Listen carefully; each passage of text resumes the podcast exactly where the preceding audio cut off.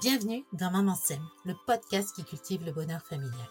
Je suis Laetitia Hervy, semeuse de bonheur familial et une maman comme toi.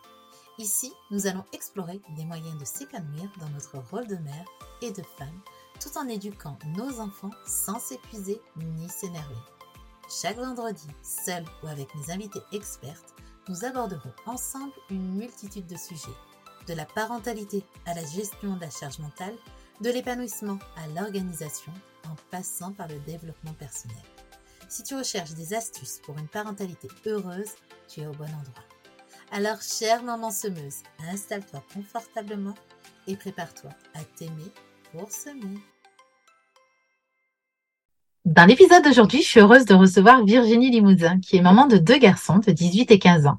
Psychopraticienne pour adultes, spécialisée pour les familles et les couples. Elle est aussi coach parental formée par Isabelle Filiosa. Formatrice également et également animatrice d'ateliers de, pour les parents et également autrice. Et ça, on adore ça. Des petites histoires d'Isabelle Fioza que je recommande vivement. Mon fils de 8 ans les adore. On est super fan des histoires d'Aya. Et d'ailleurs, euh, bah, c'est comme ça qu'on parle de toi à la maison.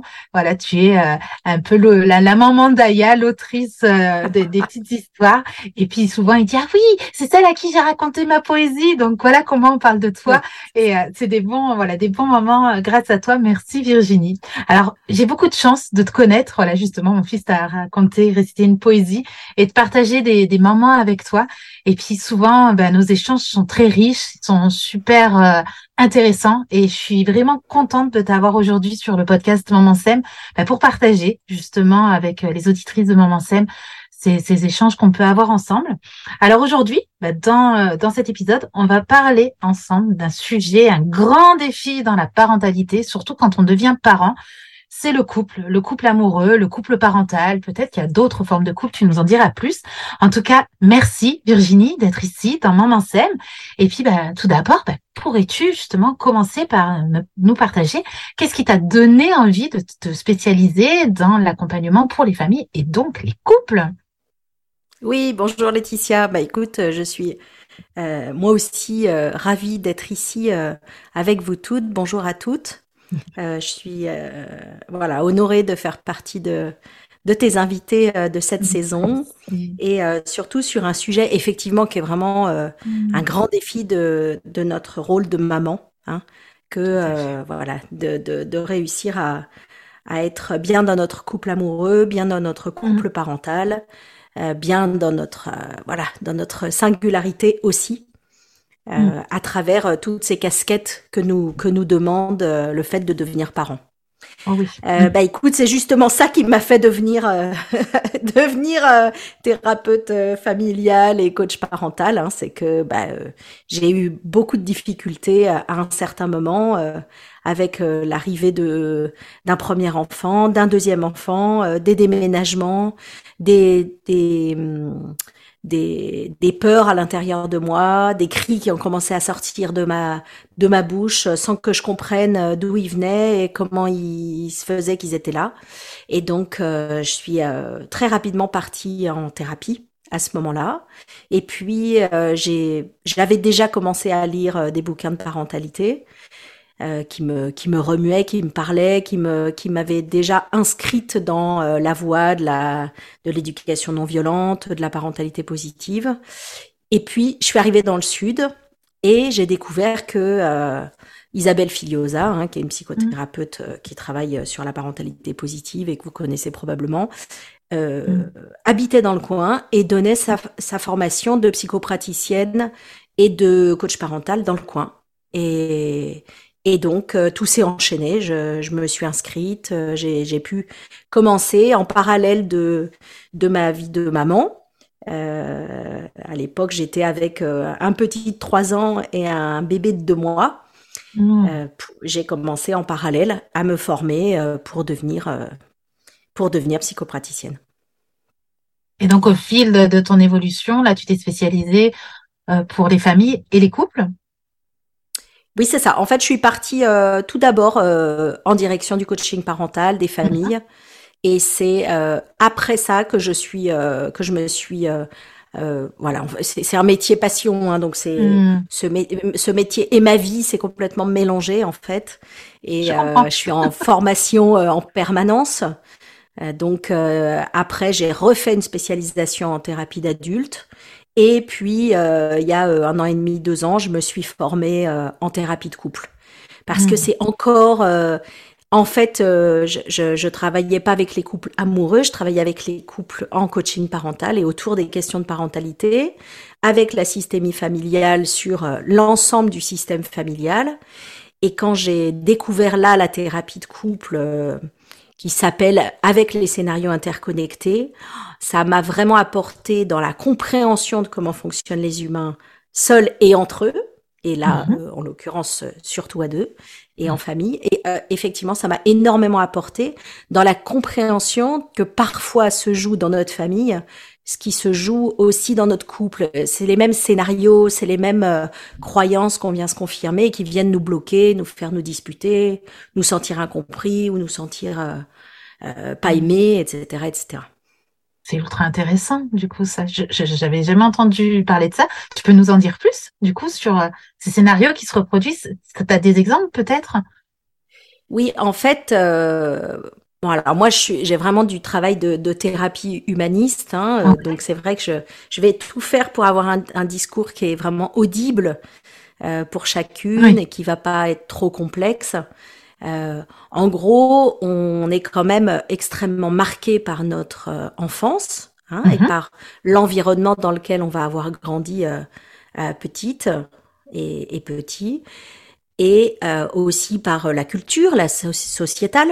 Hein, dans laquelle on évolue. Donc on va avoir beaucoup d'injonctions qui vont arriver, beaucoup de permissions, mais aussi beaucoup d'interdits beaucoup de choses qui vont nous venir aussi du transgénérationnel, enfin, qui fait tout un espèce de, de une grosse pelote de laine tout emmêlée et qui va nous faire définir notre euh, notre vision du monde. Hein, hmm. on, a, on, a, on est tout, tous uniques de par justement toutes ces expériences de vie.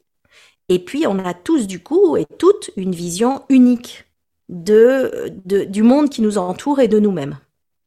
Et donc, euh, bah, si euh, je me définis par exemple comme un, un, un rond, euh, bah, je vais pas être trop attirée par les triangles. Hmm. Et les triangles sont pas trop attirés par les ronds et les carrés, etc., etc. Et donc, évidemment, déjà, je vais trouver euh, avec comme partenaire quelqu'un qui va plutôt être également un rond.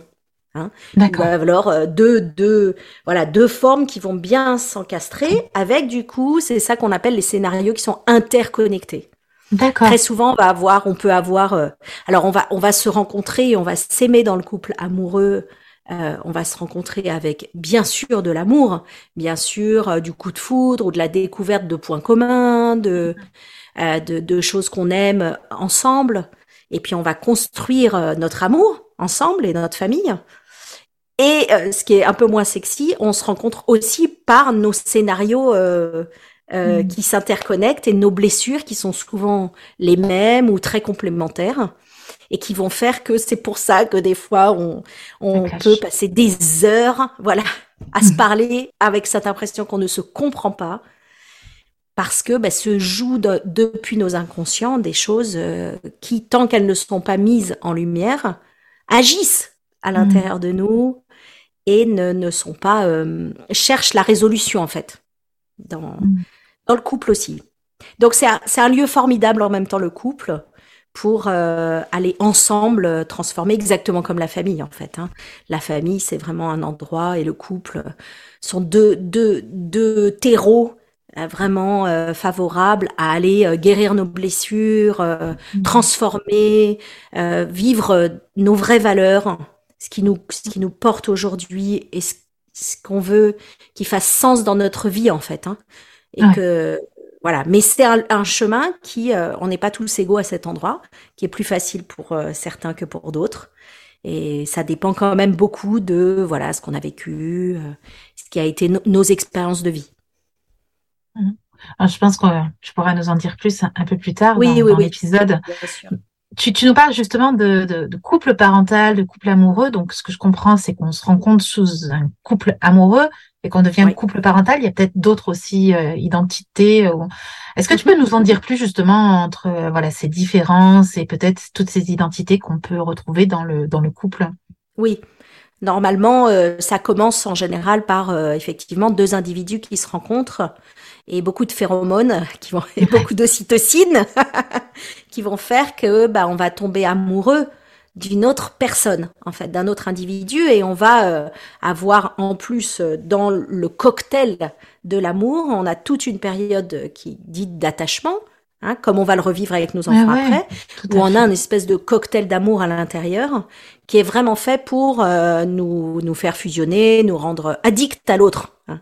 Mm. Et c'est souvent, euh, voilà, tout le monde ne passe pas par là, mais euh, c'est quand même assez, euh, assez commun. Et donc ensuite, on va passer différentes étapes dans notre couple amoureux, et puis on va à un moment donné, effectivement, soit décider, soit par surprise, avoir mm. un, premier enfant. Donc on passe du couple qui est un duo déjà à ce qui devient une famille. On passe de deux adultes à deux adultes et un bébé. Euh, c'est vraiment une étape existentielle. Hein. Il y a des étapes existentielles euh, dans notre vie. Il y en a plusieurs. Et la, la naissance du premier enfant, c'est vraiment une étape existentielle euh, qui, voilà, qui, qui, demande un réajustement qui est pas, pas facile, hein, avec beaucoup, beaucoup de fatigue, beaucoup, beaucoup de, de, de, perte de sommeil, avec un rééquilibrage à trouver, avec des places qui étaient définies à deux et qui d'un coup euh, ont besoin de bouger parce que bah on est trois, puis après on est quatre, ou on mm. peut être cinq, on peut être six.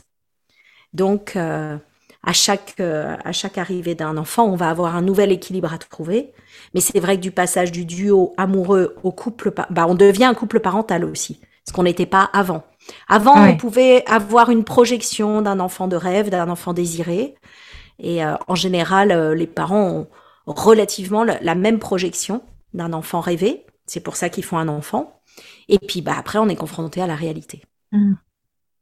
Et c'est là qu'arrivent les défis et, peut-être des tensions et des difficultés qu'on peut rencontrer, du coup, dans le couple parental. oui.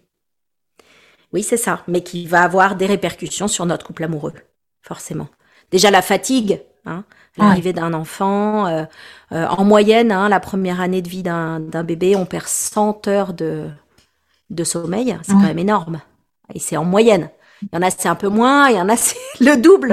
Donc euh, c'est extrêmement fatigant. Ça va, tous tous les mouvements hormonaux vont jouer sur la libido, tous les mouvements hormonaux vont jouer sur la et toute la fatigue va jouer sur notre capacité à rester calme ou à être fatigué, agressif ou à euh, et puis ça, ça, ça, change tout c'est-à-dire qu'on est un couple amoureux euh, il y en a un qui peut dire bah euh, je sors tel jour je, je, je, voyage je fais ci je fais ça ok puis on se retrouve on fait ensemble on fait séparément chaque couple est unique il n'y a pas de, mmh. de, mais là avec un enfant d'un coup on a une responsabilité énorme et on devient parent en fait donc euh, c'est un, c'est une posture et une, un positionnement qu'on qu'on n'avait jamais eu mmh. avant. Donc on est en train de le construire et l'objectif pour que ça marche, c'est de co-construire et de coopérer. Hmm. Mais c'est pas évident. On va le voir un peu ouais, c'est pas tout le temps évident. Ouais, ouais, c'est sûr. Bien sûr. Oui, parce que ce que tu disais, il y en a tous ce, ce, ce, qu'on a récolté, quoi, ce qui fait notre identité. Donc du coup, on est on est unique et là, c'est co-construire quelque chose. Oui. Et, euh, et c'est pas. On avait déjà eu des challenges et des défis avec euh, la vie de couple en fait. Hein.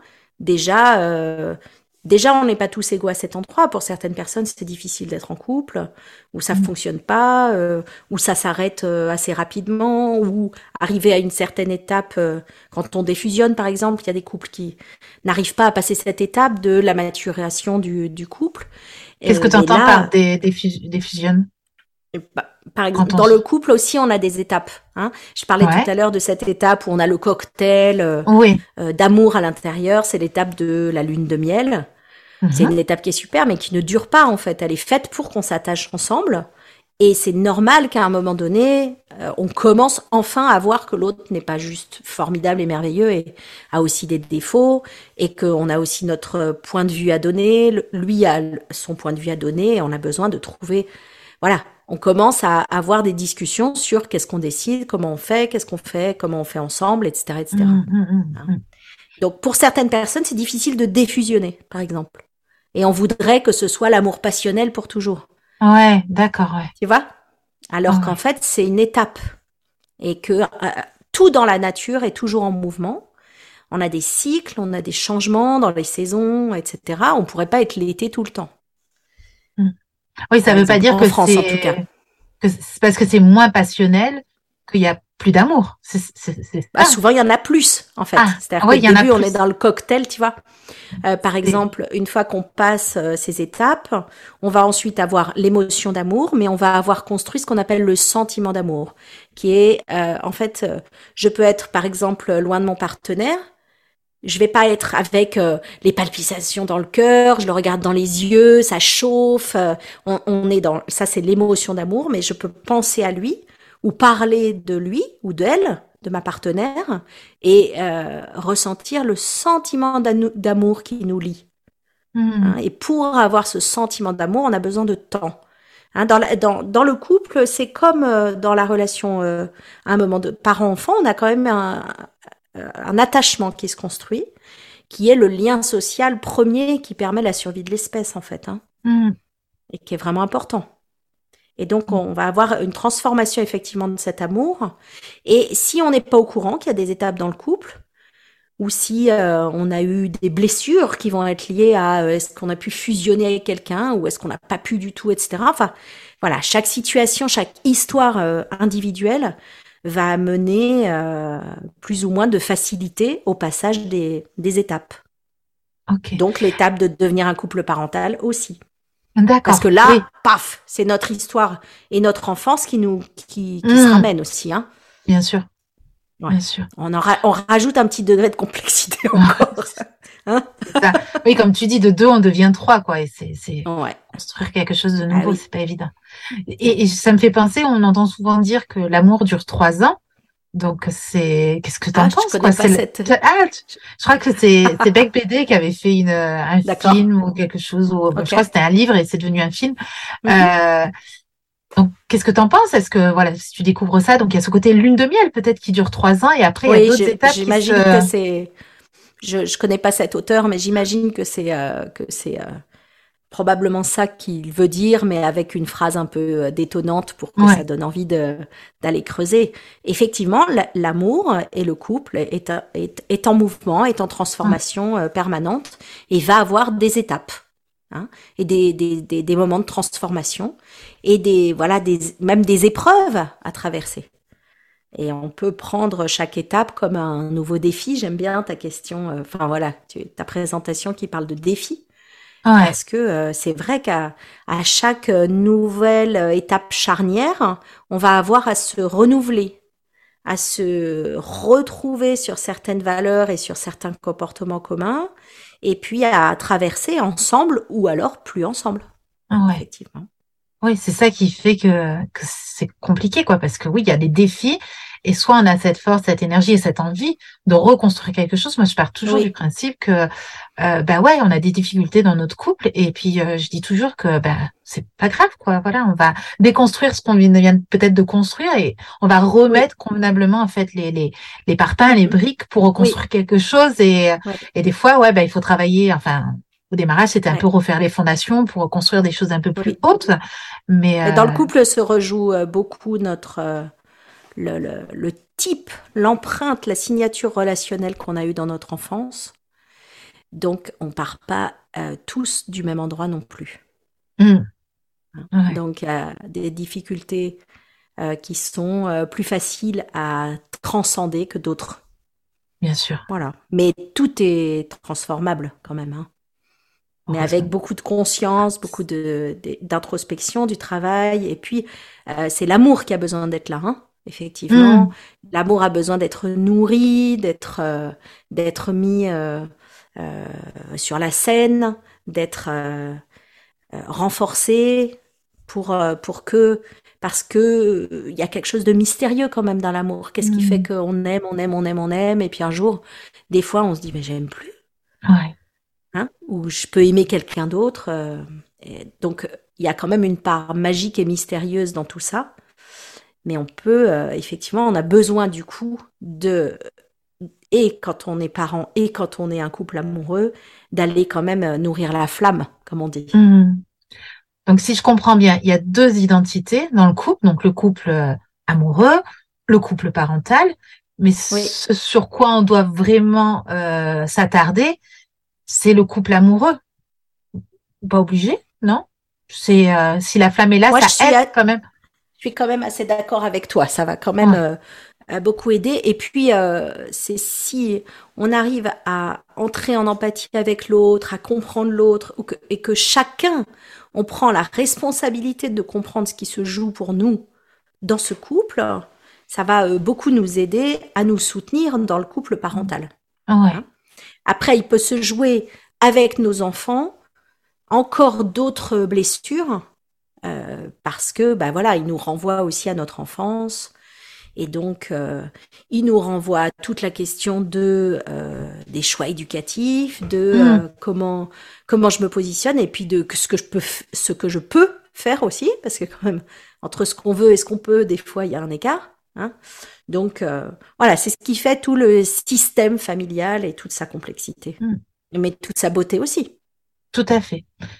Eh ben, tu, tu m'engages justement, euh, belle transition, pour je, commencer à te poser les questions de la tribu.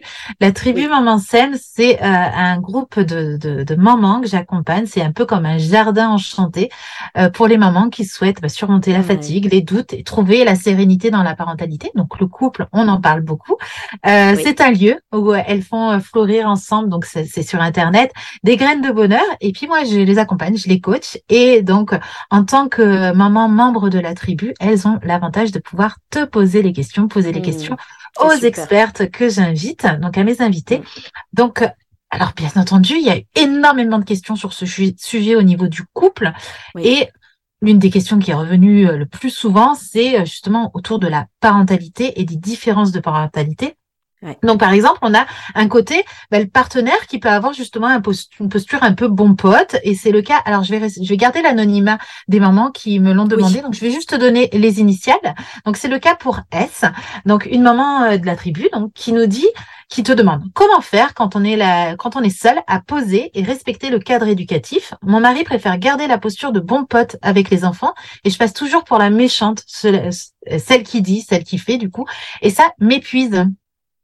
Donc voilà, il y a le côté euh, parce que ben, souvent c'est le papa un peu euh, autoritaire, un petit peu euh, qui, qui va mettre l'ordre. Et là, voilà, on, l'abordera après. Mais là, il y a ce côté justement un peu mm. bon pote. Mm.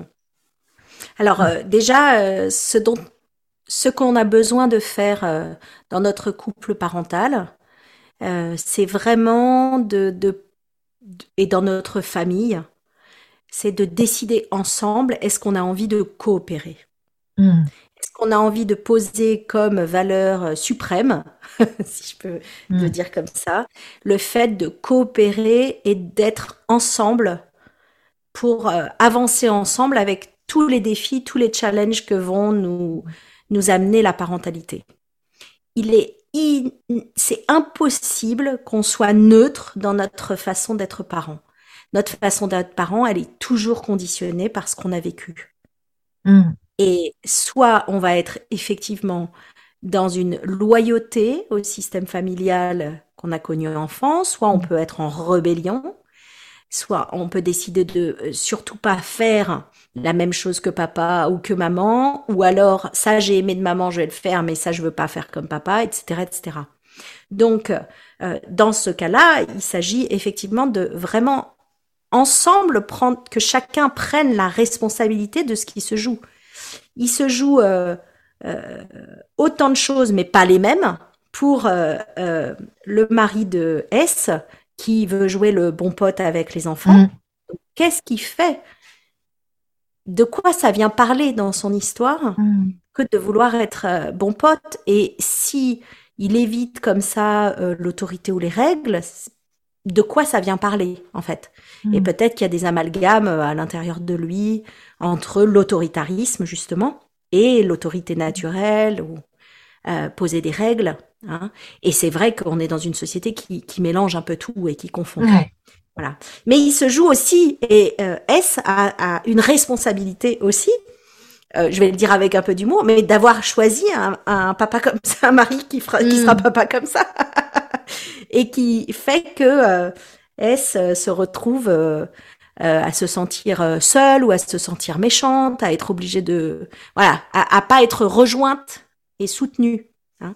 Donc, euh, une fois que euh, euh, le, le couple va pouvoir chacun de leur côté se dire oh purée mais qu'est-ce qu'on est en train de rejouer chacun? Ça va être plus facile ensuite pour se parler en étant euh, consciente de ce qui se joue Mm. parce que sinon on va se disputer mais sur euh, sans que personne ne comprenne ce qui est en train de se jouer en dessous et c'est vraiment difficile effectivement parce que c'est pas si évident que ça de savoir euh, qu'est-ce qui fait qu'on est comme ci ou comme ça Mm. mais ça va vraiment nous éclairer tellement et nous mettre tellement de sens qu'ensuite on va pouvoir coopérer ensemble. Mm. On a besoin aussi, parce que ça c'est le côté donc un peu difficile de comprendre ce qui se joue en dessous, on va avoir besoin, si on pose euh, la coopération euh, comme, euh, comme, voilà, comme base solide de la maison qu'on est en train de construire ensemble, on va se parler, on va se parler de nos besoins, on va se parler de, on va se, se questionner l'un l'autre et s'écouter avec empathie sur ce qui se joue pour nous. Mm. On va aller chercher des ressources à l'extérieur s'il y a besoin. Mm. On va chercher du soutien. Donc, euh, euh, effectivement, on a besoin dans toutes les situations d'aller euh, d'aller questionner en fait hein, ce qu'on est en train de faire, nos comportements. Mais c'est pas toujours évident, en fait, les, je pense qu'en tant que femme, on a plus euh, cette ouverture d'aller se questionner sur nous ou faire des thérapies, des choses comme ça. On, on, voit, c'est les femmes qui vont être plus dans, dans, dans euh, C'est vrai qui qu'il y a beaucoup plus de femmes qui sont dans les ateliers, euh, dans les dans les thérapies, etc. Et ça vaut que que ces messieurs prennent effectivement leur leur place là-dedans, trouvent leur manière de faire. hein. Euh, Il existe quand même des des hommes dans la parentalité qui font un travail admirable. Et Oui, du et coup, ils, heureusement, a- ils amènent et ils attirent beaucoup plus les les hommes, par exemple, les papas. bien sûr. Donc, euh, en fait, on va avoir quand même, on a eu une énorme révolution avec euh, l'apparition des neurosciences, avec l'apparition de l'IRM fonctionnel, Ouais. Qui va euh, nous permettre de, depuis des, quelques décennies, de voir ce qui se passe dans le cerveau de l'enfant. Mm. Donc, euh, on ne va, on- il n'y a pas de question sur est-ce que on va être un parent autoritaire ou un parent laxiste, etc. Et on va plutôt questionner ou est-ce que je suis un bon parent, un mauvais parent. C'est vraiment est-ce que les besoins de mon enfant sont comblés? Qu'est-ce qui se passe dans son cerveau quand j'ai tel et tel comportement avec lui? Donc, euh, euh, qu'est-ce que ça veut dire euh, pour le mari de S d'être un bon pote? Si ça fait qu'effectivement il laisse complètement euh, aller ses enfants sans règles et que du coup les enfants sont insécurisés, Mm. alors ça va, ça va valoir aussi que S puisse se renseigner sur euh, sur qu'est-ce qui se passe dans le cerveau d'un enfant et on va euh, en cherchant ensemble et en réfléchissant ensemble, on a besoin dans notre couple parental de remettre en question OK, par exemple ce qu'ont fait nos parents, l'éducation de la société, mais aussi ce qu'on fait. Et ça, des fois, c'est difficile d'aller, euh, d'accepter de remettre en question oui. nos propres euh, comportements parce que bah, on sait pas trop pourquoi on les fait, mais euh, ça vient de nous toucher dans notre estime de nous-mêmes, etc. Or, être parent, c'est vraiment un métier qu'on n'a pas appris. Mm. On est, on apprend euh, sur le terrain. Donc, euh, euh, on a besoin de pouvoir communiquer dans le couple. hein. Et quand on n'arrive plus à communiquer, c'est c'est Mm. que nos besoins sont pas comblés et que euh, et qu'on a et que et ça abîme l'amour et donc on, on va avoir besoin de retrouver cette communication, retrouver du lien amoureux et euh, peut-être euh, aller chercher des ressources à l'extérieur aussi pour euh, pour comprendre ce qui se joue pour nous. Ok. Mais par exemple, S ne peut pas devenir la mère de un enfant de plus si son Non. mari devait est bon pote. Sinon, ça fait des jeux psychologiques en fait. Ouais. Ça devient insupportable de se retrouver à donner des ordres à notre mari comme si c'était Ouais. un autre enfant et que lui joue à être euh, un troisième enfant ou un deuxième, j'en sais rien, euh, dans la, dans la fratrie. Voilà. On voit bien qu'il se joue des choses, mais inconscientes. Hein on peut se faire, on se fait tous piéger. Hein. Chaque couple a sa, Ouais. a ses, euh, a ses- voilà, a ses particularités et ses difficultés. Euh, mais c'est bien en tant que femme qu'on se, j'en profite avec cette histoire. C'est pas du tout, euh, je parle pas de S euh, en particulier. je- je- J'extrapole hein, et j'élargis, je généralise et je m'inclus énormément dans ce que je vais dire maintenant. C'est bien qu'on se sente pas euh, victime dans notre couple Mm. ou euh, dans notre famille et qu'on retrouve, on peut, on peut, ça peut nous arriver hein, à plein de moments, et qu'on trouve effectivement comment on va pouvoir se sentir responsable et se sentir qu'on peut agir. hein. Et dans beaucoup de couples, ce que je vois, c'est euh, euh, des femmes qui se sentent effectivement très impuissantes. Et ça, c'est vraiment difficile. Ok. Je, je suis en train de réfléchir en même temps, tu vois, parce Ouais. que c'est, je- le temps, tu vois, de, de- d'imprégner toutes ces, ce que tu es en train de me dire là, qui est extrêmement intéressant, parce que quand tu me dis victime, en même temps, je pense à, à tu vois, au triangle de Catman, et, et du Oui. coup, on peut se poser aussi en tant, en, en tant que sauveuse, tu vois, dans le couple, où justement, Oui, on voit Tout à que fait. Dès que que le, le justement ça peut rejouer les choses, il y a des besoins derrière tout ça et on Ah peut oui. dire je vais aller le Oui. réparer, je vais euh, euh, Oui. voilà, je vais essayer de l'aider, c'est sortir un petit peu de tout ça et peut-être essayer Oui. juste de, de comprendre mais c'est à lui de Ouais. faire son propre travail, En fait, de pas euh, mettre trop de tension quoi en fait. ouais, Et de- coopérer le plus Ouais, possible. coopérer. Et c'est chouette que tu parles du triangle de Karpman. En fait, euh, parce qu'on en parle beaucoup, je, je pense que tes auditrices euh, en, a- en ont. euh, On en a pas encore parlé. Ok, d'accord. Donc c'est un Ouais, triangle. Pas encore. Voilà, c'est un triangle dramatique dont on parle beaucoup en, en psychologie, où on va se positionner en sauveur, persécuteur, bourreau, victime. Hein. Donc on en entend parler, on, même des fois dans des films, ça en parle, etc. Mm. Il faut savoir que nous, les êtres humains, nous sommes des êtres de relation, hein, des êtres, euh, on survit grâce euh, à- à- au social, au groupe. Ok Mm. Et euh, nous avons besoin de signes de reconnaissance. Donc on a différents moyens de récupérer des signes de reconnaissance en tant qu'être humain. Mm. Le, le, le, moyen le plus bas, ça va être au moins de dire bonjour euh, aux voisins, euh, de dire bonjour à la boulangère. Euh, au niveau, on, on récupère, un- moi j'aime bien parler de pièces d'or, c'est un peu comme si on récupérait des Mm. pièces d'or euh, dans un jeu. Euh, donc euh, comme un jeu vidéo, hop, je récupère une pièce d'or si je peux au moins dialoguer un petit peu avec des commerçants ou avec les voisins. Si je parle de la pluie et du beau temps, oh bah ma bonne dame, hein, ah c'est plus comme avant et tout ça et tout ça, on, on parle un peu, ben, c'est quand même ça nous fait des signes de reconnaissance, on se sent euh, quand même, euh, on partage avec les autres et ça, ça nous fait quand même du bien. Donc là, on a deux trois pièces d'or, on en a déjà un peu plus que si on dit juste bonjour. Ok on Mhm. va avoir euh, une dizaine de pièces d'or, on va en avoir beaucoup plus si on partage euh, un centre d'intérêt, une passion commune. Donc, euh, par exemple, euh, si je vais à la danse et que je retrouve des, des gens que- avec qui j'aime danser, tout ça, etc., eh ben, je vais aussi récupérer des pièces d'or, des signes de reconnaissance. Mais je ne suis toujours pas à l'endroit où je parle de manière très intime de moi en tant qu'individu. hein. Il y a des gens qui peuvent aller euh, au club de foot ou de, de, de, de danse, je disais, par exemple, euh, pendant des années sans jamais oser dire, mais je vais pas très bien. C'est dur en ce moment à la maison. Ou euh, je suis en train de traverser un deuil. Voilà, ça c'est notre niveau suprême de où on récupère le maximum de signes de reconnaissance. C'est là c'est le les lingots d'or. Ah ouais. Et c'est ce qu'on appelle l'intimité. C'est ça l'intimité. Mm. Et nous sommes câblés pour euh, être dans l'intimité. C'est presque notre droit de naissance que de euh, voilà que de vivre cette intimité. Et c'est ce qu'on cherche. Euh, Tu vois, un bébé qui, qui un bébé euh, qui cherche le regard de sa mère, etc. Et il nous, il nous, hein, il nous perce avec ses Mm. yeux. Ils sont dans une intensité ils peuvent se, ah, voilà, un petit enfant qui regarde son parent, euh, un couple amoureux, voilà, qui se regarde, on sent cette intimité, ok?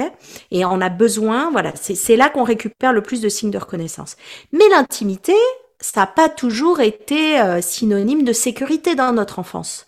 Le, tu vois, la famille, mm. par exemple, n'a pas pour nous tous été synonyme de sécurité. Il y a pu y avoir euh, de l'insécurité, même de la peur, des, des, appréhensions. Euh, nos propres parents ont pu ne pas savoir communiquer autour de l'intimité. Il y a plein de parents qui ne savent pas dire je t'aime, qui n'y arrivent pas.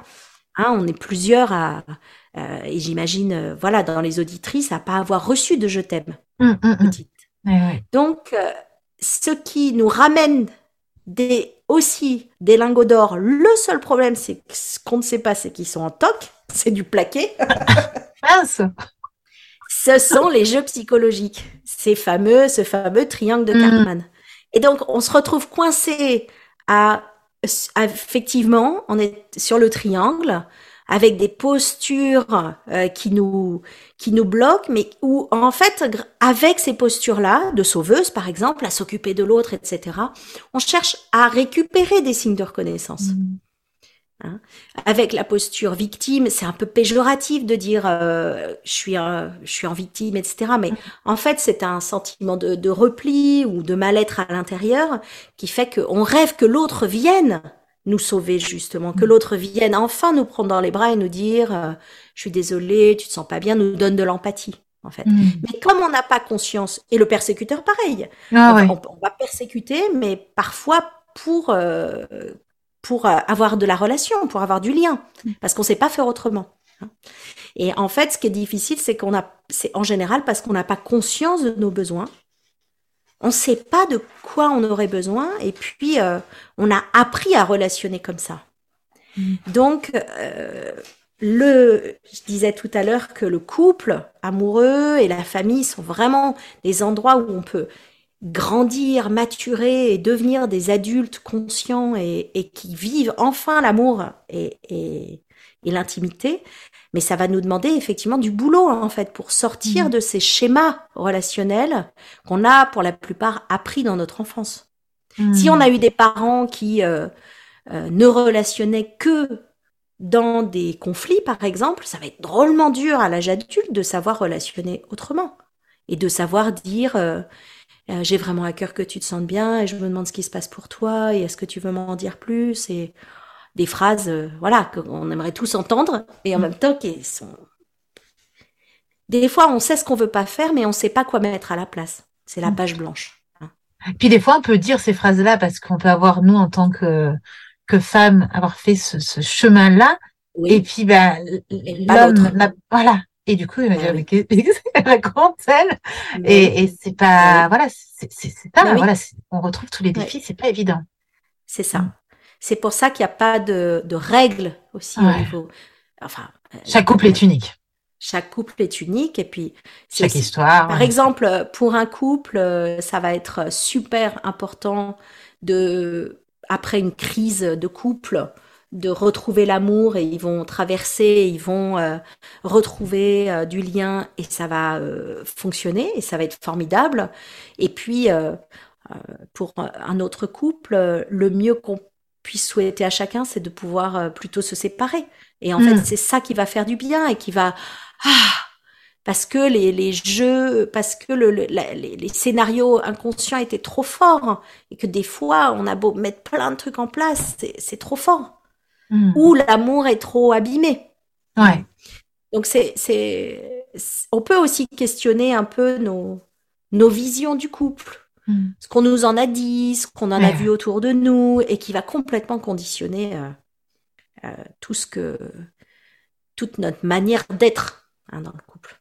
Bon là, on est vachement sorti de, oh, carrément, de ce que mais c'est passionnant. C'est et, et, voilà, je, préfère prendre les situations et je le dis pour que, voilà, S par exemple ou celle, celle, celle dont tu parleras après euh, ne se sentent pas euh, visées par ce que je raconte. Mm. En fait, c'est tellement unique ce qui se passe entre chaque, à l'intérieur de chaque individu et dans chaque duo de couple et dans chaque famille que euh, c'est difficile de faire une réponse euh, généraliste pour euh, chaque situation en fait. Donc j'utilise chaque situation là et c'est ce que tu fais et c'est pour ça que le podcast est si intéressant pour voilà pour on démarre là-dessus et puis Tout à fait.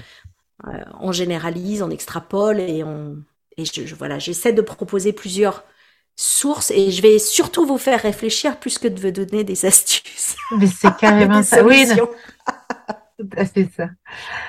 Alors justement, on vient de voir euh, là le côté un peu euh, papa bon pote et couple, euh, voilà, du coup qui pouvait créer un peu dans le couple parental des tensions. Et à l'inverse, on peut avoir justement, alors est-ce que c'est les mêmes choses qui vont jouer? Je, pense, mais tu vas un peu peut-être nous dire, rajouter des choses. justement, le partenaire est un peu plus autoritaire, donc on a l'exemple de, de J qui nous dit comment faire quand le conjoint est plus dans la parentalité traditionnelle entre guillemets. tu fais comme ça parce que je t'ai dit, tu fais comme ça ou la fessée va tomber, même si elle tombe jamais finalement. Et heureusement elle nous dit. Et dans le même eh registre, qui va dire c'est ta faute, donc qui va en fait se diriger vers euh, vers J, vers sa, compagne. Ouais. Tu l'as trop gâté, tu lui dis jamais non, même, même si elle considère que c'est pas vrai. Et tu ne dois pas être dans et, et tout ne doit pas être dans l'explication. On a aussi Fanny qui ajoute donc dans la même chose. Euh, donc elle dit ici l'éducation des enfants est un, est un catalyseur de disputes. Il dit que je suis laxiste dès que les enfants chahutent, n'écoutent pas les consignes, etc. Je ne vais pas hurler sur eux, que mon ton, que ma voix n'est pas assez ferme, que pour lui il n'y a pas de limite. Et avec lui, dès qu'il ose la voix, vu qu'il s'en occupe moins souvent et ils écoutent mieux et fil droit, comme mon mari dit. Puis, euh, euh, pardon, pour lui, la méthode forte fonctionne, fonctionne, donc c'est la bonne. Et elle ajoute aussi, j'ai l'impression que mes limites sont moins hautes que les siennes, que lui, son seuil est bien plus bas, car il n'a pas l'habitude d'être avec eux, mais plus dans la vie normale avec des adultes. Je suis souvent relativisée en disant que ce n'est pas grave, parfois à défendre les enfants, quand je trouve ça trop injuste. J'ai appris à accepter sa façon de faire sans intervenir, car je me dis qu'il a le droit d'inculquer des choses à sa manière, mais c'est compliqué de soutenir son mari quand ses enfants en pâtissent. Et, euh, et en plus, elle, nous ajoute, elle ajoute que euh, ils ont trois enfants rapprochés et euh, il dit qu'ils sont obligés d'être dans une éducation plus militaire. Euh, un ça irait, mais trois c'est pas possible, qu'il faut qu'on serre la vie, sinon à l'adolescence on va le regretter. Donc pas vraiment de questions précises, mais éduquer des enfants avec deux visions mmh. différentes, voire opposées, comment on fait? Ah oui, c'est hyper dur. Hein, ah ouais. De toute façon, euh, voilà, beaucoup d'empathie. je pense que beaucoup se retrouvent dans ce genre de voilà de Je lève la main. Ouais. Et donc, euh, c'est sûr que déjà, euh, alors, je, je, je j'ai, voilà, il y a, y a, deux, trois infos que je voudrais donner en premier. Mm. Hein. déjà, effectivement, celui qui passe plus de temps avec l'enfant est plus empathique envers, envers l'enfant. D'accord. Hein, ça a été prouvé. Euh, on sait que le parent qui passe le plus de nombre d'heures avec l'enfant va pouvoir décoder le le 1, le, le, le, moindre chouinement, beaucoup plus rapidement et est beaucoup plus tranquille en général. Le parent qui, euh, qui passe plus de temps à l'extérieur euh, va souvent être moins empathique avec les enfants et avoir plus des idées préconçues sur ce qu'est l'éducation. Mmh. Donc, euh, alors ces idées préconçues, hein, alors déjà, bon, la fessée et les violences, psychologiques sont interdites hein, euh, euh, par la loi depuis 2019, et ça c'est formidable. mais nous avons en tant que parents des générations et des générations de, de voilà de de parents qui ont utilisé euh, la violence psychique mmh, mmh, mmh. et la violence physique pour éduquer. On vient d'une euh, culture où on a beaucoup utilisé la honte pour éduquer et où on a beaucoup, beaucoup vu l'enfant comme une menace pour le mmh. couple. Hein. ça nous vient de notre héritage euh, psychanalytique. Bon, c'est en train d'évoluer, mais euh, où on a vu l'enfant comme de étant un, voilà, un pervers polymorphe qu'il fallait cadrer, à qui il faut poser des limites, et euh, avec le rôle du père qui serait de séparer la mère de l'enfant. Voilà, ce petit garçon qui va vouloir tuer son père pour épouser sa mère, ou cette petite fille qui veut tuer sa mère pour épouser son père. Bon, tout ça. Oui, euh, tu nous parles du complexe de Deep qu'on exactement entend encore malheureusement beaucoup parler. C'est ça. Or, ça mm. n'a effectivement pas été euh, prouvé scientifiquement, ça n'a pas d'appui et depuis euh, très très très longtemps dans plein d'autres pays du monde, euh, c'est voilà, c'est cette ce pan de la psychologie fait partie de l'histoire de la psychologie, mais a beaucoup évolué grâce à plein d'autres auteurs euh, qui sont euh, arrivés après, et grâce aux neurosciences qui nous permettent réellement de voir ce qui se passe dans le cerveau d'un enfant. Mais on ne peut pas euh, occulter que nous venons de cette éducation-là, et donc là on a deux mamans qui nous décrivent effectivement des comportements et des, une volonté d'auto d'éducation de, de, dite traditionnelle autoritaire des papas. Et donc, ces papas viennent de toute façon de cette éducation-là. Donc, ça vaut déjà qu'ils se posent la question, hein, ces papas, de euh, euh, est-ce que c'est parce que eux-mêmes ont été éduqués comme ça?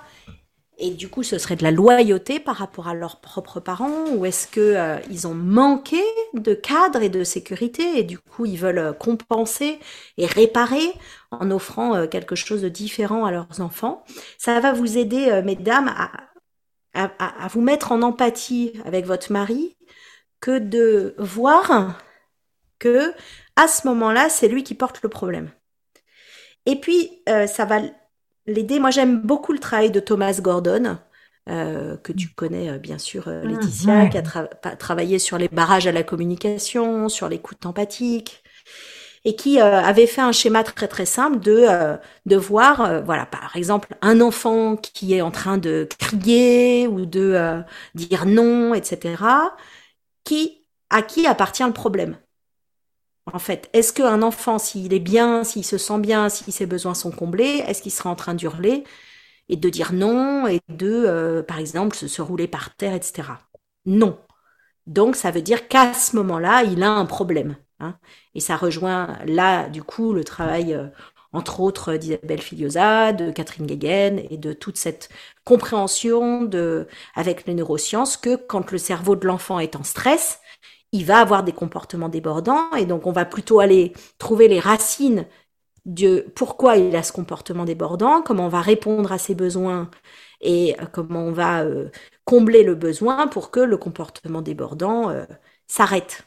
Mm, mm. Alors que dans la, effectivement, dans l'éducation traditionnelle, on voulait arrêter le comportement débordant, mais sans traiter les causes. Mm. Donc, ça va demander, voilà, de d'aller de d'aller euh, euh, là c'est un changement de paradigme donc c'est vrai que si si est posé ensemble que on va être dans la coopération et que ce qu'on veut c'est réfléchir ensemble eh bien euh, on va pouvoir aller apporter aussi des informations là en l'occurrence au papa pour qu'ils puissent réfléchir un petit peu plus à pourquoi ils font les actions ou pourquoi leurs enfants sont dans telle et telle situation. Ensuite, euh, effectivement, on va avoir ce qui va nous aider et ce qui peut agir, c'est de voir et de faire réfléchir ses papas c'est quoi leur bonne intention sous ce comportement. Hmm. Parce que nous, on le voit effectivement, comme on est très en empathie avec nos enfants, on voit le mal que ça fait à l'enfant. Ou le mal que ça nous fait à nous, parce que ça peut hmm. réveiller euh, des propres blessures face à des figures d'autorité quand on était enfant. Hein. Et donc, on va pas savoir comment se, positionner par rapport à tout ça. Et donc, mais derrière tous nos comportements, euh, il y a toujours une bonne intention. Donc, probablement que ces papas-là pensent que c'est ça là, qui est bon pour leur enfant. Mm. Hein. donc, déjà, si on part de cet endroit où on va plus être dans le jugement par rapport à ce qui se fait, mais probablement que euh, euh, JF l'ont fait sur leur euh, cheminement. Mm. Hein. Euh, ça, ça, va quand même nous aider déjà à prendre un petit peu plus de recul. Mais on va avoir besoin effectivement de partir sur vraiment de comment on va faire pour coopérer ensemble, récolter les bonnes informations, travailler avec les, expérimenter les outils. C'est pareil, si on se met nous à, par exemple, euh, dire au père il faut pas faire comme ci, il faut faire comme ça. Mmh. On se retrouve dans le processus à faire avec lui ce qu'on veut pas qu'il fasse avec notre enfant. Mmh. Et du coup, on est, on est drôlement coincé avec tout ça. Hein. Donc, euh, ça peut valoir le coup de, par exemple, proposer plutôt des expérimentations sur une semaine, sur dix jours, et on refait mmh. le point, on voit ce qui a marché, ce qui a pas marché, pour euh, laisser effectivement la latitude à chacun de pouvoir fonctionner autrement hein, mm. et de pouvoir expérimenter par lui-même. Mais euh, quand euh, on voit notre, notre mari, notre compagnon, notre compagne qui déborde et se retrouve à, à menacer de fesser, ça veut dire que son cerveau est complètement en stress dans ces moments-là. Mm, mm, Sinon, il ne le ferait pas. Hein. Donc, ça vaut de. Et qu'il y a un besoin aussi euh, caché derrière, peut-être qu'il y, a quelque chose. Et que donc, il y a un besoin caché derrière, mm. bien sûr. Probablement euh, euh, d'être compris, et en tout cas de retrouver son calme et de mm. pouvoir gérer autrement. Mm. Alors, on va mettre beaucoup de discours rationnels par-dessus, mais non, c'est ça l'éducation traditionnelle, c'est ça qui, c'est ça que l'enfant cherche, l'enfant cherche les limites et tout.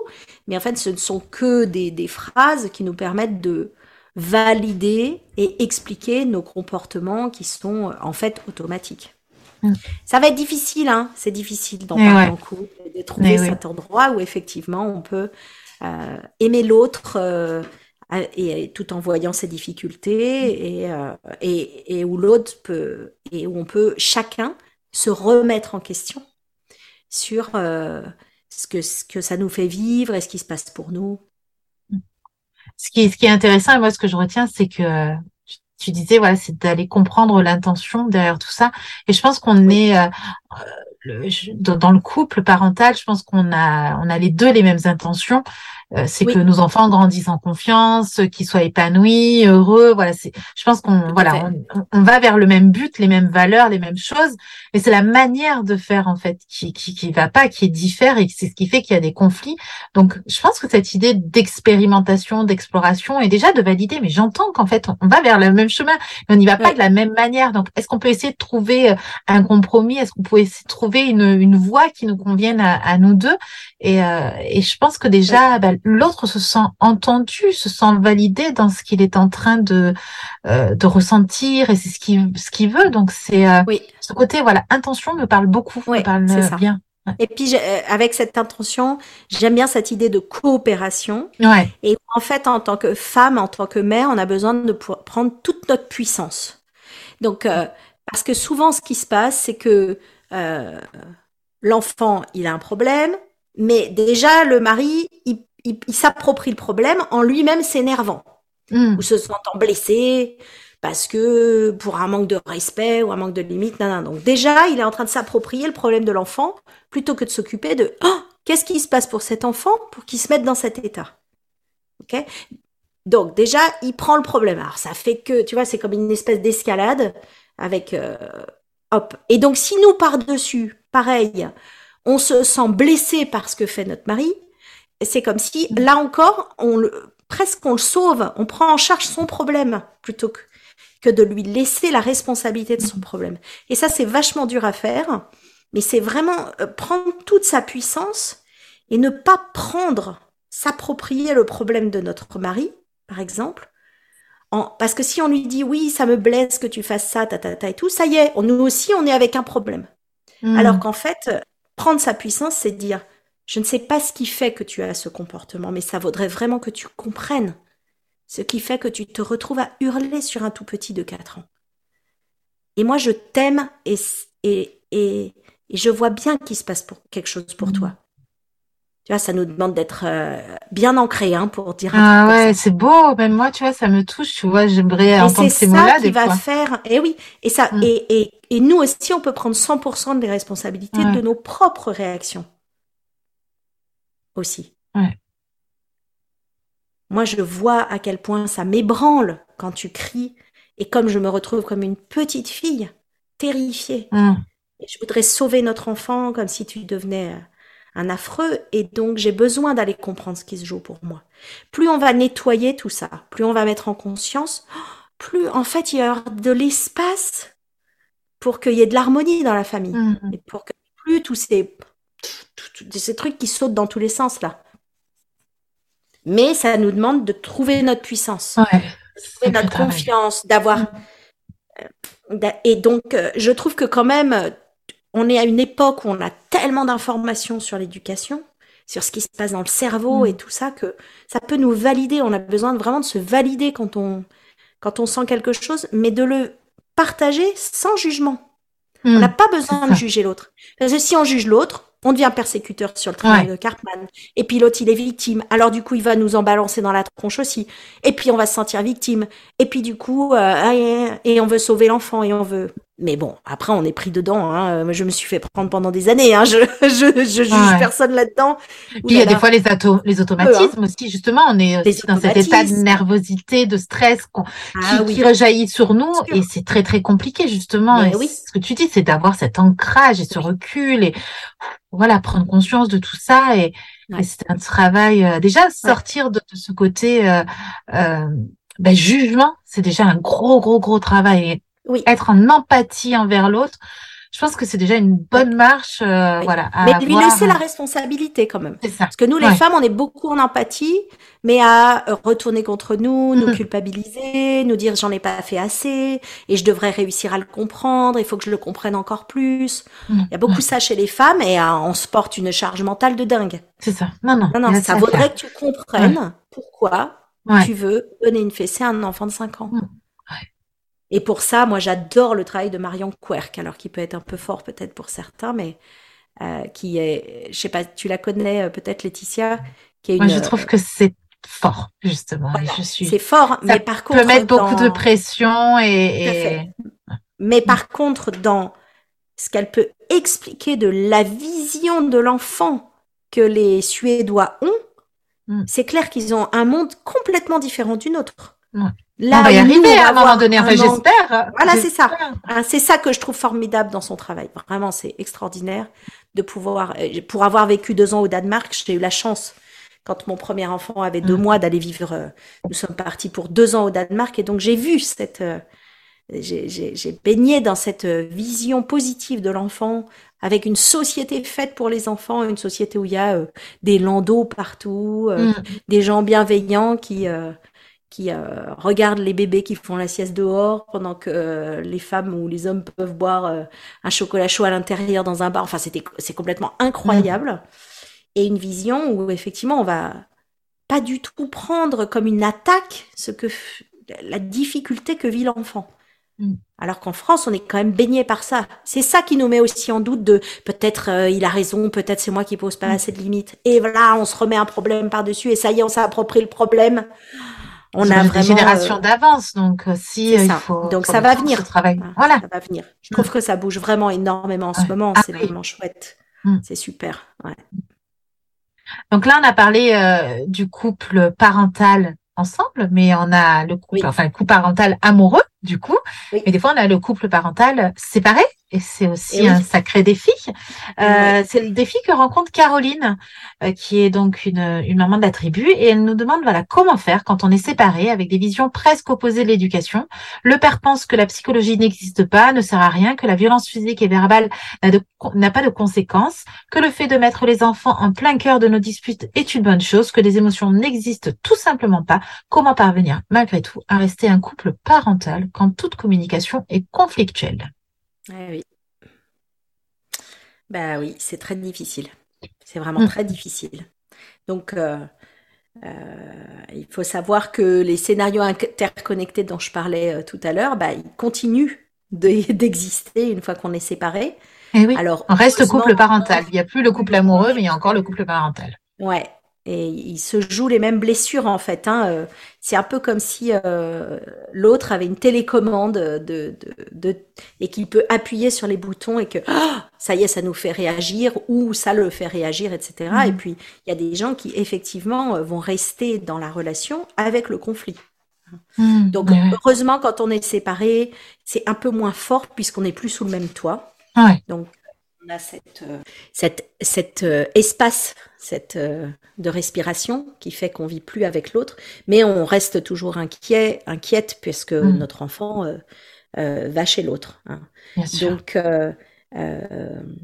encore une fois, et parce que ça nous redonne du pouvoir, quand même, ça vaut pour, pour de, de se dire, bon, en même temps, cet homme, à un moment donné, c'est moi qui l'ai choisi. Mm. donc, ça peut être intéressant de savoir qu'est-ce qui fait que je vais avoir choisi quelqu'un qui va être ultra autoritaire? Qu'est-ce qui se joue pour moi? Qu'est-ce qui s'est rejoué? Et qui fait et parce que ça, ça va nous aider à nous sentir moins euh, vulnérables à la blessure de l'autre. Hein. Dans ce que décrit euh, effectivement euh, cette, euh, cette auditrice. Caroline. Voilà, Caroline, mm. cette, cette maman, il y a, voilà, il y a, il y a une, une, difficulté pour cet homme, en fait, hein, à, à, mm. être en relation et à être apaisé. Donc, c'est très difficile d'être d'être en relation avec un papa comme ça. Euh, et effectivement, on reste quand même un couple parental. Alors, il y a des espaces de médiation qui existent. Et euh, mm. je, je sais que ça peut, et j'ai déjà vu beaucoup de couples qui ont été aidés grâce à ces, espaces de médiation. Il s'agit de trouver Comment on fait du coup pour euh, ouais ah ben, On y va tout simplement. On prend rendez-vous. Euh, D'accord, c'est des demander à l'autre s'il accepte d'aller en médiation. D'accord. Et puis il y, a plusieurs rencontres qui sont organisées. Donc ça passe par le juge ou comment? Alors des fois ça passe par le juge, des fois c'est le juge qui dit, qui demande qu'il y ait forcément euh, des séances de médiation, mais non, non, en tant qu'individu, je peux tout à fait demander à faire une médiation avec euh, mon ex euh, mari, mon ex-compagne, un voisin, un ami, etc., etc. Hein. Donc après, il s'agit de voir les modalités mais ça peut vraiment aider d'avoir une tierce personne mmh. parce que du coup on peut moins il peut moins y avoir des jeux psychologiques et de la violence et euh, de toute façon, avec euh, ce genre de personnalité, on va avoir besoin de c'est pas poser des limites à l'autre, mais c'est poser nos propres limites, poser nos mmh. propres frontières, préserver notre notre euh, mmh. voilà notre espace et donc refuser tout type d'humiliation, de critique, de jugement, voilà tout ce qui va être toxique en fait, hein, pour passer à une à une communication la plus neutre possible et la plus tournée vers l'enfant. Et encore une fois, euh, euh, parce que dès qu'on rajoute des émotions, des sentiments, euh, du perso, c'est la porte ouverte à, à, de la communication toxique, là, pour le coup. Hein. ce qui va pouvoir aider aussi, et là, je parle pas du couple parental, mais c'est pour, pour notre enfant, parce que c'est, c'est, c'est quand même important, ça peut être de lui, lui fournir les ressources et des compétences pour pouvoir euh, quand même euh, avoir un, un, espace où il peut exprimer ses émotions, ben, pas avec papa, par exemple, là dans le mmh, cas de, mmh. de, cette situation. Hein. Donc, euh, je connais pas mal d'enfants qui peuvent partir avec un petit, un petit cahier, des feutres dans leur sac à dos. et qui peuvent, à certains moments, s'ils sont contrariés, et s'ils n'ont pas du tout l'espace pour exprimer de la colère, aller dans leur carnet et pouvoir gribouiller, euh, écrire des mots, euh, écrire leur colère ou et ça peut vraiment on a on a besoin en fait de donner la permission à notre enfant d'aimer ses deux parents parce qu'un enfant a besoin d'aimer ses deux parents. Et on a besoin qu'il n'ait pas du tout de conflit de loyauté. Donc, par exemple, tu disais, je crois tout à l'heure, non, que le papa fait des, elle met l'enfant au milieu. Non, je ne sais pas si c'est cette euh, situation. Dans les conflits, en tout cas, c'est quelque chose qui arrive, mm. on va dire, que l'enfant soit pris à partie, etc. Eh bien, on va décoder après avec l'enfant. On va lui dire, c'est drôlement difficile pour toi, dis donc, c'est vraiment pas OK. Peut-être l'enfant va dire oui, euh, j'aime pas ça et tout ça, ça me fâche. Ou alors il va dire mais non, ça me fait rien. Bah, on peut lui dire bah moi je serai à ta place et puis euh, pour tous les enfants c'est vraiment dur. Et ça nous fait contacter de la colère et ça nous fait nous sentir tristes. Parce que en tant qu'enfant, on a toujours envie que notre papa et notre maman ils soient tranquilles et heureux, mm-hmm. qu'ils soient ensemble ou séparés. Et donc c'est dur pour toi. Alors comment tu vas faire? On va chercher ensemble des ressources pour que tu te fasses pas prendre comme ça à partie. Qu'est-ce que tu pourrais faire? Et donc, euh, mm. aider l'enfant à trouver des ressources, ça pourrait être de aller dans sa chambre dans les moments où euh, euh, par exemple, son papa et sa belle-mère se mettent à critiquer la maman, ou ça pourrait être de mettre un casque avec euh, de la musique, ça pourrait être d'aller gribouiller sur son carnet, euh, d'appeler mamie, d'appeler, d'aller chez tati, de, demander, enfin voilà, trouver des mmh. ressources. Hein, et plus ils grandissent, plus ils vont avoir des ressources et une autonomie pour pouvoir ne plus subir ces, ces moments qui sont vraiment hyper durs pour un enfant. Hyper durs. Un enfant, il a besoin de pouvoir aimer ses deux parents en fait. Hein. Et ça lui fait vivre beaucoup d'émotions. Donc là encore, euh, si j'ai un message à faire passer, c'est vraiment mais de, de, prendre notre puissance pour euh, plus nous faire embarquer dans ces jeux psychologiques par l'autre, plus lui donner euh, la télécommande pour appuyer sur les boutons et nous que ça nous rende malade ou je sais pas quoi, et nous faire embarquer dans euh, mm. le conflit, qu'il soit euh, visible ou invisible, mais on sait très bien qu'il est là. Laisser l'autre jouer tout seul comme ça, mais par contre équiper notre enfant, l'accompagner à trouver des ressources pour pouvoir continuer d'accueillir, de voilà, de libérer les émotions dans son corps. Parce que bon, je, et puis de toute façon on connaît toutes un nombre euh, incalculable de mères qui, euh, quand elles récupèrent leur enfant, euh, mm. se tapent d'abord deux jours de, voilà de libération émotionnelle et de crise dans mm. tous les sens. Donc, de toute façon, et puis des fois, c'est tout simplement parce que c'est pas facile quand même de passer d'une maison à l'autre aussi. Donc voilà, nous nous renforcer, nous donner de la puissance pour vraiment être l'adulte que nous désirons être, qui a des ressources, qui peut en donner à son enfant, qui, qui reste stable euh, malgré euh, les difficultés que la vie euh, occasionne de toute façon. Hmm. Merci. Elle travaille très bien là-dessus, Caroline, en ce moment, et je tiens justement à, ouais. à, la féliciter parce qu'elle fait un super travail et elle arrive à, à, retrouver sa pleine puissance, à poser ses limites et, et, à bien accompagner ses enfants. Eh donc c'est un grand travail, mais euh, bravo à elle. tu vois. Euh, donc, on a parlé du couple parental. Revenons au couple amoureux, parce que ouais, on est des parents, mais mais voilà, on est aussi ce couple amoureux, et c'est parfois pas évident justement de retrouver ah ce couple amoureux quand on a des enfants. Et c'est le cas, par exemple, pour Marion qui nous dit comment arriver à redevenir un couple, donc le couple amoureux. J'ai l'impression qu'on n'a plus rien à se dire. Tout tourne autour du petit, des travaux de la maison, mais plus de projet à deux pour notre couple. Quand il télétravaille et qu'on mange ensemble, c'est la télé à chaque fois et pas de discussion possible. Par moment, je mets pause pour aborder un sujet en faisant des questions ouvertes, mais il fait des réponses courtes du genre comme tu veux. On a aussi M qui se demande Comment réinstaurer de la complicité et de la confiance dans le couple? Depuis l'arrivée des enfants, c'est très conflictuel entre nous. On n'arrive plus à sortir de ce schéma de reproches, disputes. Il me manque vraiment une connexion et j'ai l'impression que nos sentiments se sont distendus.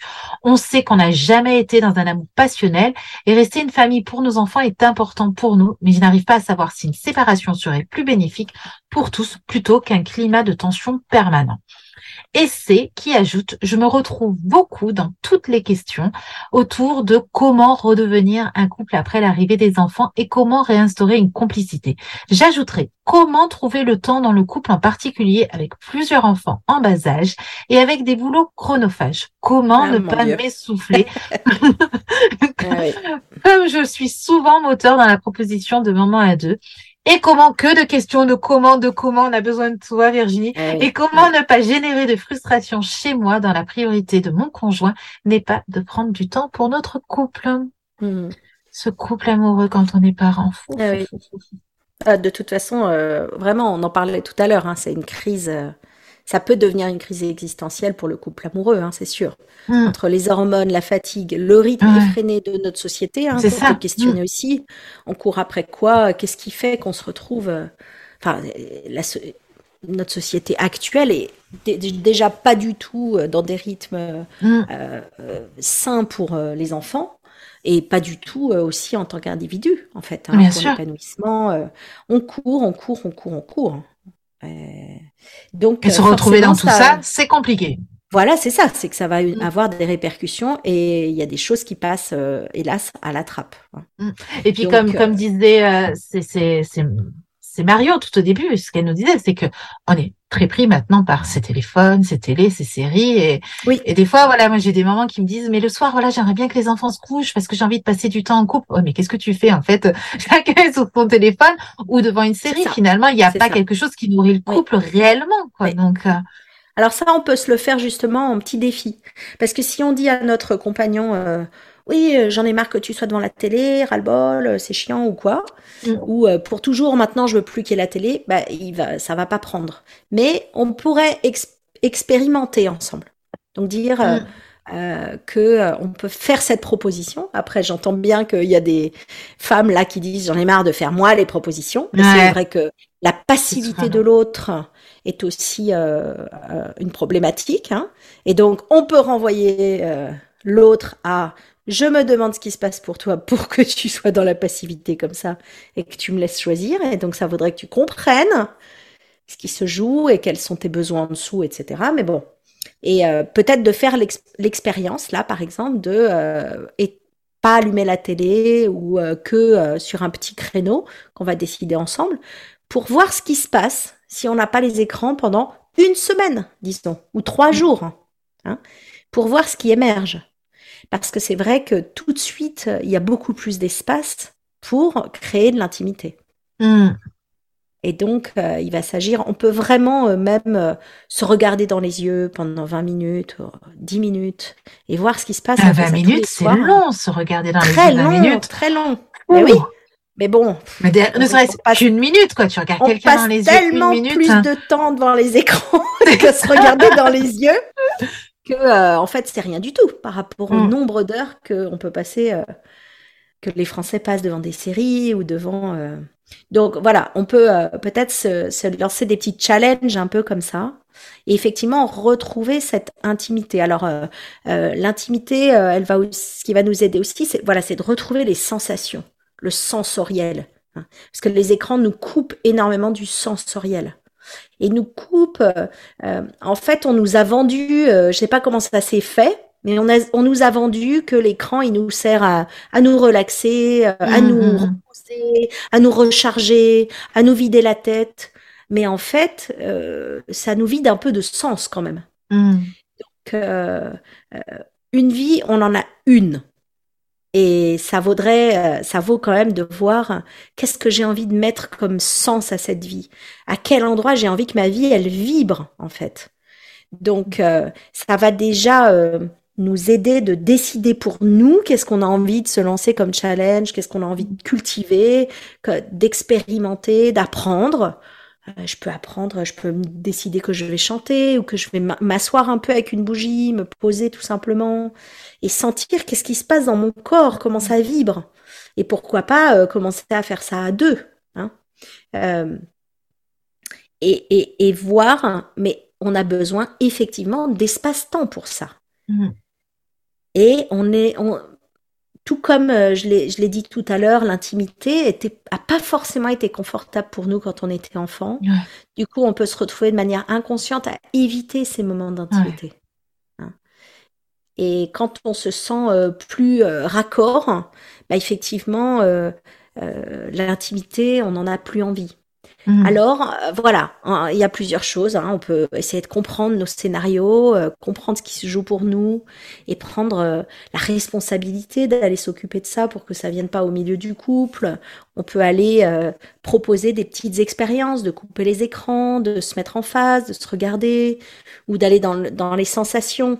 C'est-à-dire que Bon, si on parle de sexualité, c'est vrai qu'on va avoir beaucoup de femmes qui sont impactées et mais des hommes aussi, hein, par la parentalité qui va faire baisser la libido euh, totalement, euh, les hormones, la fatigue, euh, le fait d'être tout le temps avec la casquette de mère à écouter le moindre bruit mmh, mmh, mmh. pour voir si tout va bien, c'est un peu difficile de se lâcher après. Donc ça, on va avoir besoin de créer des espaces où, où ça va créer de la sécurité et on va pouvoir être dans les sensations. On a besoin de retourner aux sensations d'abord. Donc les sensations, ça peut être juste de se faire un massage mm. et qu'il n'y ait pas forcément une obligation de tout de suite euh, euh, passer à l'acte euh, derrière. de s'écouter, de se dire qu'est-ce qu'on a envie l'un et l'autre. Là encore, d'aller remettre ce mot de coopération au cœur de la relation et au cœur de cette intimité mm. sexuelle aussi. Hein. On est dans un moment de, de, la société là où ça bouge énormément, où euh, on parle de consentement et c'est vraiment génial. Et on parle d'écoute, de s'écouter, de dire. Et donc euh, nous, on est la génération là où euh, on est les, quelques générations qui sont à, sur à la charnière entre les deux.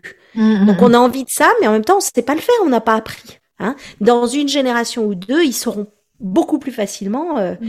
être dans le consentement, être dans dire euh, qu'est-ce que je veux, qu'est-ce que je veux pas, sans que ça pose de problème. Nous, mm. on a à expérimenter. Et ça peut être chouette d'expérimenter ensemble. Donc, euh, il va s'agir de, de décider ensemble de, euh, de faire ce genre d'expérience.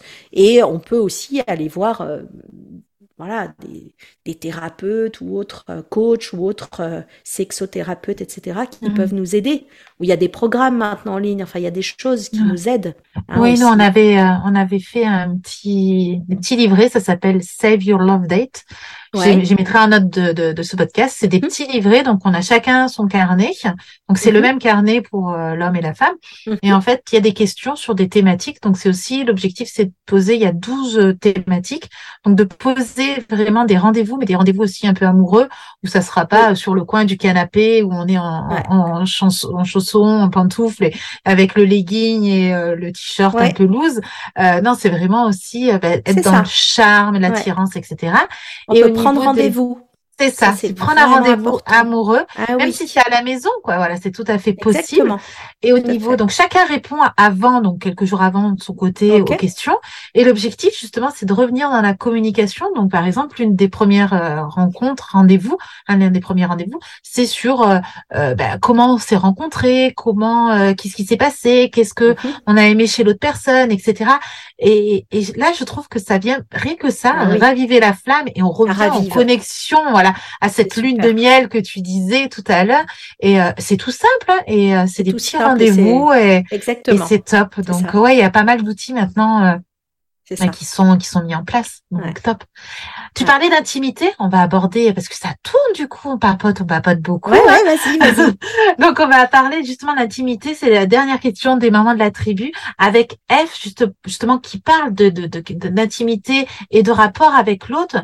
Euh, donc comment retrouver ce chemin de l'intimité Du coup, le mari euh, estime que sans sexe, il n'y a pas de couple et il y a il en a besoin pour se sentir mieux, se détendre, alors que elle, elle ressent moins ce besoin et surtout si la journée a été quelque peu chahutée et qu'elle n'est pas satisfaite de l'approche de son mari auprès des enfants, elle a ah, aucune oui. envie du rapprochement physique normal. Ah, ça, c'est prouvé que les femmes euh, désirent leur leur euh, compagnon ou compagne quand euh, il elle s'occupe bien de mmh. l'enfant.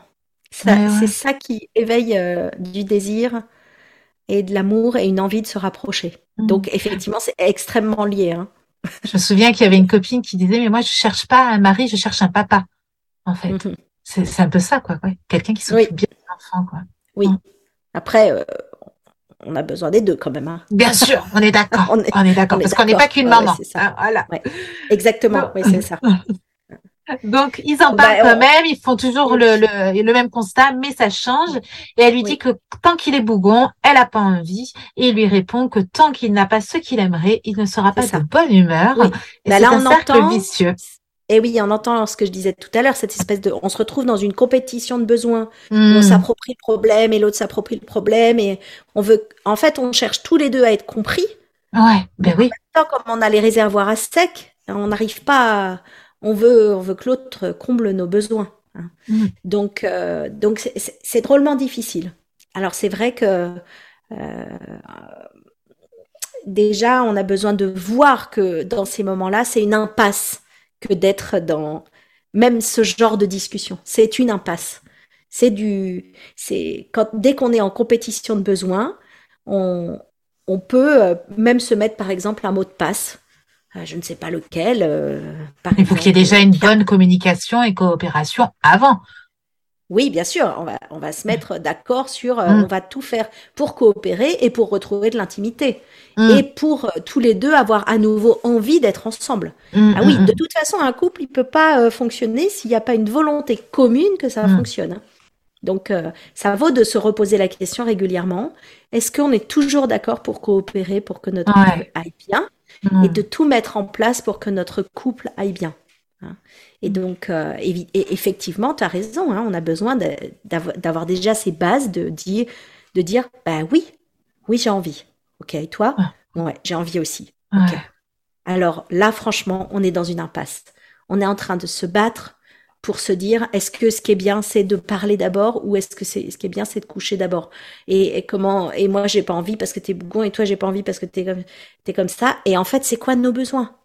Moi j'ai besoin d'être comprise ok ouais c'est ça et toi mais moi je me sens pas euh, désirée en ce moment Et ouais, c'est dur pour toi. Ok. Bon. Et donc, qu'est-ce qu'on peut faire pour pas rentrer là-dedans, en fait? Parce que ça, c'est nos scénarios. Et donc, nous, ce qu'on a envie, c'est de se faire du bien et de, et de nourrir notre lien. Donc, mm. pas aller dans cette impasse, mais plutôt aller dans, ben, peut-être effectivement aller dans euh, euh, ce carnet, comme tu as dit, aller dans cette, euh, dans cette sensualité. Hein, on peut, qui va faire, comment est-ce qu'on va créer ensemble un espace qui va être sécure pour que je me retrouve à pas être en espèce de, de mm. mode protection parce que il va me tomber un truc dessus. Et c'est c'est pas évident, hein, c'est pas facile. Mais euh, voilà, si on décide de le faire ensemble, alors on va pouvoir créer ces espaces. Et c'est vrai qu'on est dans une société, dans un moment où les écrans ont pris tellement de place, qu'ils prennent la place de tous ces espaces. Ouais. Ils nous empêchent à plein de moments où on s'empêche de vivre l'expérience de ne pas savoir ce qui va se passer ce soir. Mm. une fois que les enfants seront couchés. Et en même temps, de ne pas avoir d'attente. Parce que si j'ai trop d'attente, effectivement, l'autre va résister. Et de pouvoir se dire oui, se dire non, euh, on peut euh, tout à fait euh, être, par exemple, nu et voir ce qui va se passer, mais sans et pouvoir dire stop à tout moment. Et mm. expérimenter, se redonner la permission d'expérimenter et de prendre le temps d'expérimenter. Mais souvent, on veut aller vite. Mais ça a mis du temps à se détériorer et du coup, ça va mettre un peu de temps à se réparer. Sacré travail. en même temps, c'est ça la vie, c'est passionnant. Bien sûr, mais oui. oui. Mais, ça nous fait souffrir à certains moments. Ouais.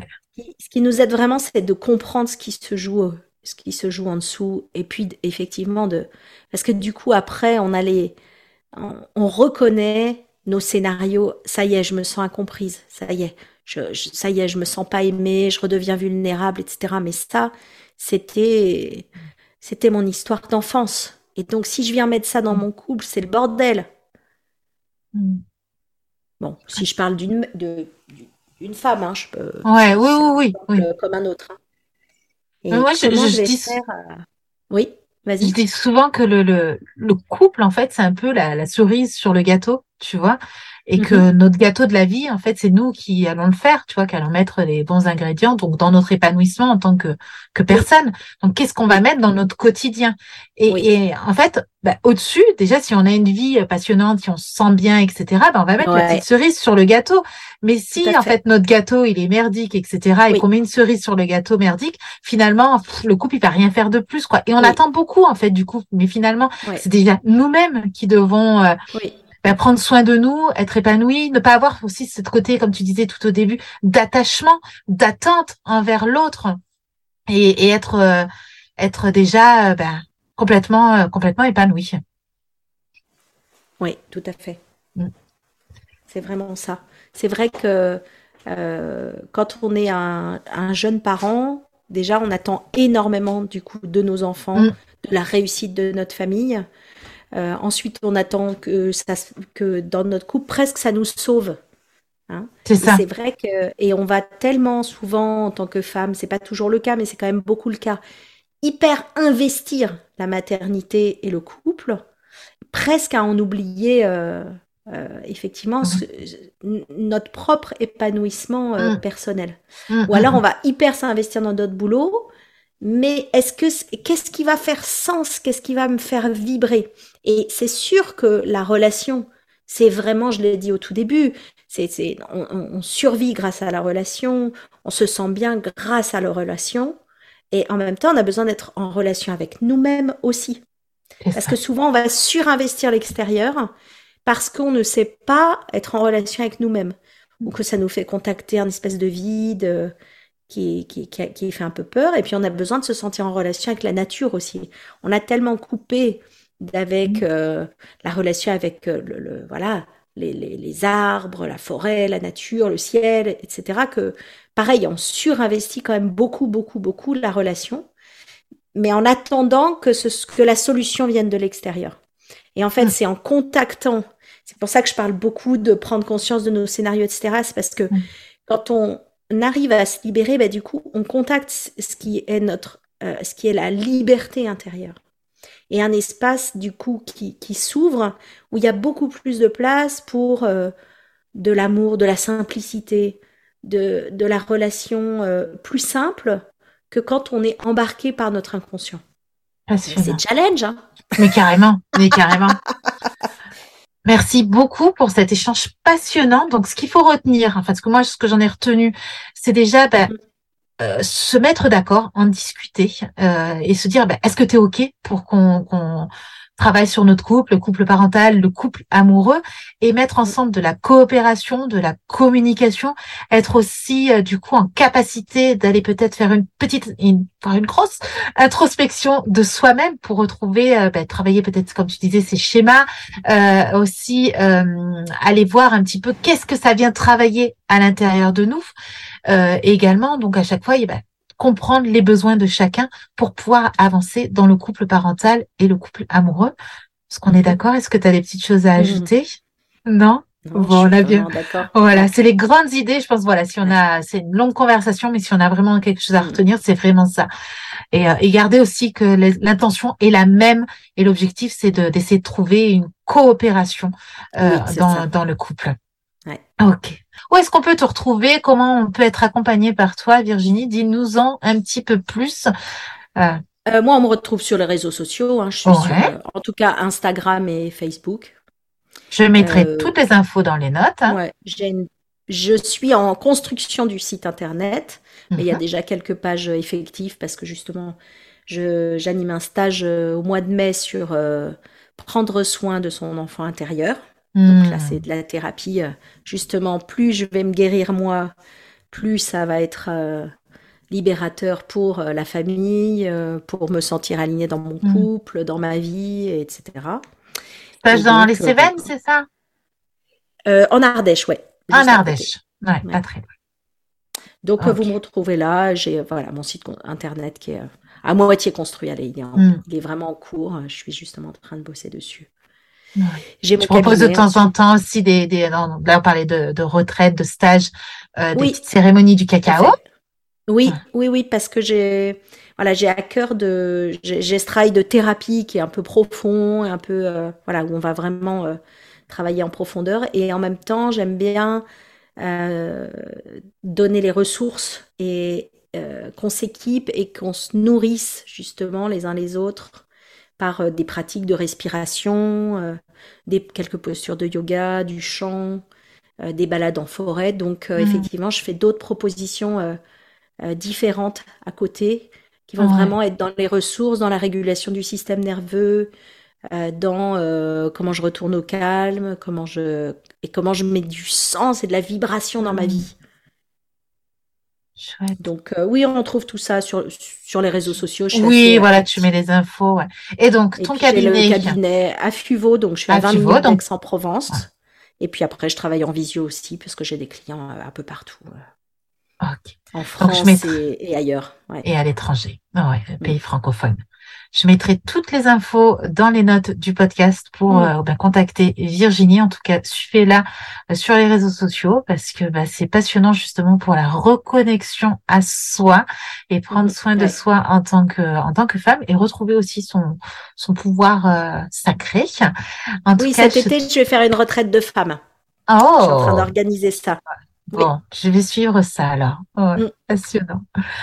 Super, je te remercie parce que c'était un échange. Merci à toi. Ouais. Passionnant, intéressant. Euh, je pense qu'il faut laisser le temps de, de oui d'ingérer tout ça, de réfléchir, d'avancer tranquillement, réécouter, voilà. Parce que euh, je pense que oui, à chaque écoute, ça va apporter une nouvelle notion, une nouvelle information, et, euh, et se laisser le temps de ouais d'avancer euh, tranquillement, pas ah après pas, pour se reconnecter à, soi et à son couple ah parental et ça donnait la permission de prendre le temps. Mmh, voilà. Merci infiniment de nous avoir accordé ce temps. Merci à toi. Ouais, et je te dis à très bientôt et à, bien, à, vous toutes à très bientôt pour un nouvel épisode de Maman Seb. Et puis, gros bisous. gros bisous. Merci d'avoir écouté cet épisode jusqu'à la fin. Et je t'invite à répandre ces belles graines à d'autres mamans autour de toi qui auraient besoin d'entendre ces paroles douces et bienveillantes pour s'aimer et semer. Si ce podcast t'a plu, tu peux le soutenir en t'abonnant et en laissant une note et un commentaire.